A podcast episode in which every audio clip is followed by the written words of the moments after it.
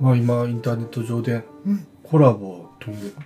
事件が、年末からねえ取り上げられているんですけれどもいつものニュースではそれをちょっと受け入れられなくって伝えるのが遅くなっているというか、まあ、実際のところそのコラボという一般社団法人が結局のところ日本財団がえええ支援しているというところでもう怪しさ満載そうですね、もうそれを擁護している弁護士団がたくさんいるようなんですけれどもうん、結局10代の少女たちの社会保障費をを横領していくうんそういうマネーロンダリングが行われているということを疑わざるを得ないんですよね。ねえこれまさしく人権問題だと思うんですけれどもええこういった出来事を擁護する弁護士がいるということもすごく守らなければいけない日本財団がはいバックにいるということを知らされるような、うんまあ、事件だと思うんですよね。ねえ統一教会創価学会うんそして日本会議それに並ぶもしかしたらそれ以上のうん大きなスキャンダルがこれから出てきそうな日本財団ですよね。ロシア国防省はマケーフカの軍事攻撃で63人のロシア兵が死亡したと発表しているんですね。えこれ残念でならないんですけれども、ハイマーズの攻撃を受けた敷地内は無防備で、近くには弾薬庫や軍用設備があったと説明しているんですけれども、はい、やはりこのロシア軍への攻撃は、携帯電話の高いセルラー活動によって可能になったようなんですね。えまあ、携帯電話がやはりそういった位置などを示してしまう、まあ、それ致命的な問題だと思うんですけれども、え携帯電話自身に位置情報の、もう戦争ではそれを使ってはいけないんですけれども、えやはり連絡を取るためにこの軍の指令などを渡すために他の方法を選ばなければいけないんですがこの携帯が今回の場合機能してしまったということなんですよね。えまあ、なんか残念でならないんですけれどもうん次のお話はイーロン・マスク氏は今週中に Twitter で公開されるファイルにアンソニー・ファーチに関する情報が含まれることを示唆しているんですね。えもうこれ早く出てきてほしいなと思うんですけれどえもそうですね。私このイーロン・マスク氏が狙われはしないかということをすごく気にかかるんですけれどもうん今月末にはダボス会議も行われますしその前の爆弾発言が本当に実行されるのかどうかそのファイルが公開されるのを心待ちにしている人たちはたくさんいると思うんですけれども。はいまあ、これでこのウイルス騒動が一気に解決に向かうといいなと思うんですけれども、えまあ、ですが世界経済フォーラムダボス会議の方たちはクラウス・シュワブとアントニオ・グテレス国連事務総長の間でアジェンダ2030をもう用意しているようなんですね。ええまあ、そして国連事務総長はそのアジェンダの協定に署名をしているということなんですよ。まあ、早く畳んでほしいんですけどね。うんまあ、その中に電気自動車 EV 車のドライバーを追跡するバッテリーパスポートを提案されている内容もあったりとか、まあ、一般市民が組織のグリーンアジェンダその目標を満たすようにすることで気候変動と戦う計画をしているということなんですよね。ええ運転者にバッテリーパスポートまで導入しようとしているということなんです。そしてダボス人たち、まあビル・ゲイツ、デビッド・ロックフェラー、ウォーレン・バフェット、ジョージ・ソロス、マイケル・ブルームバーグ、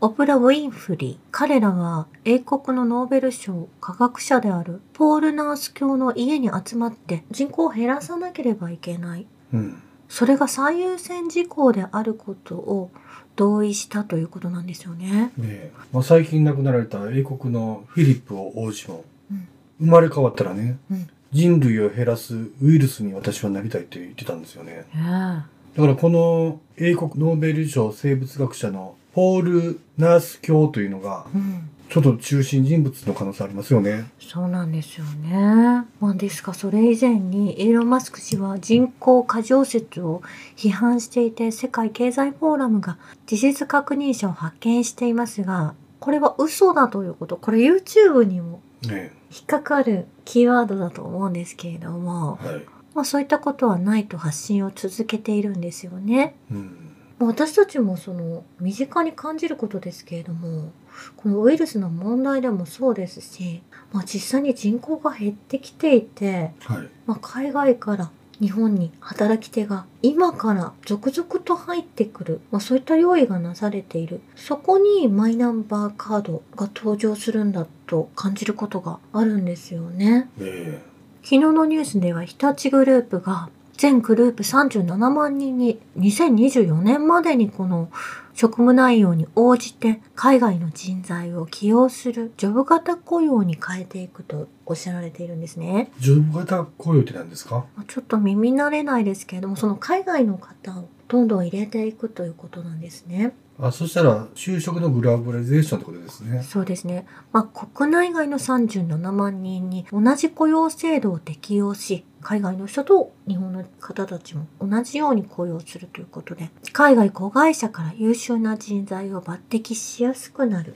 え日本に取り込むということ。グローバル化やデジタル化など、経営環境の変化への適応力を高める動きが加速するという記事になっていたんですけれども、え。うん。やはりこの2024年までにという期日を見ても私はこのマイナンバーもうそれが外国人のために必要とされるものなんだなと理解するんですね。えというのも2015年マイナンバーの事業受注の4社の中に日立製作所があるんですねえ。。え日立製作所富士通 NEC NTT データが自民党へ献金をしていてえ。えまあ、トップが日立製作所なわけで、1億900万円自民党に献金しているという流れがあるんです。え。えまあ、ですので、こういった形で日本に外国人人材を投入するという意味い意味でも、やはり日本の人口も減っていて、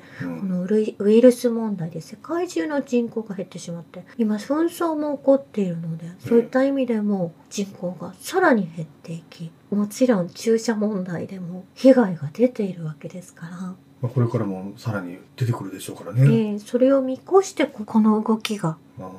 まあ、準備されていたということなんだと思うんですよね。人口削減、注射、そしてこのマイナンバーはセットだったわけですねう。ん、マイナンバーに関する献金をなされた企業の中に富士通 NEC も入っているんですけれども、え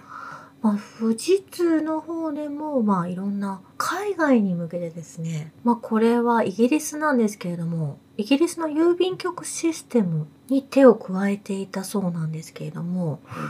まあ、そこでも10年間の時間を解決するまでに要したようなんですけれども、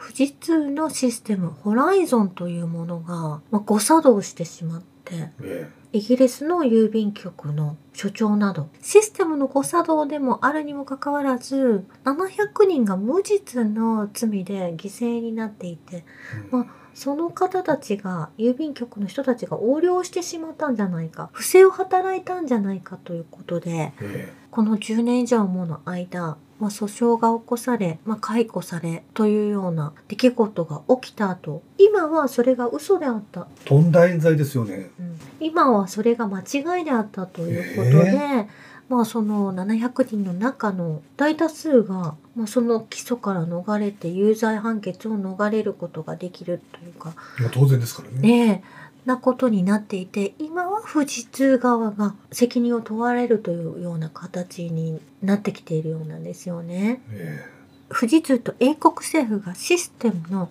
欠陥を認識していたかについて今注目が集められているということなんですよえ。いやね。、認識してたっていうか、意図してやってますからね。まあこれを見ても大企業が何か仕掛けているっていうこと、もういつもこれを感じるんですけれども、まあそれと、やはり政府とマスコミと一体になって、私たちに本当に分かりづらいような内容でですね、えいろんな、まあ、スキャンダル、まあ、工作をしているということだと思うんですえね。はいまあ、これ日本の郵便局でもこれが起きるんじゃないかなと私は懸念するわけなんですけれどうも、ん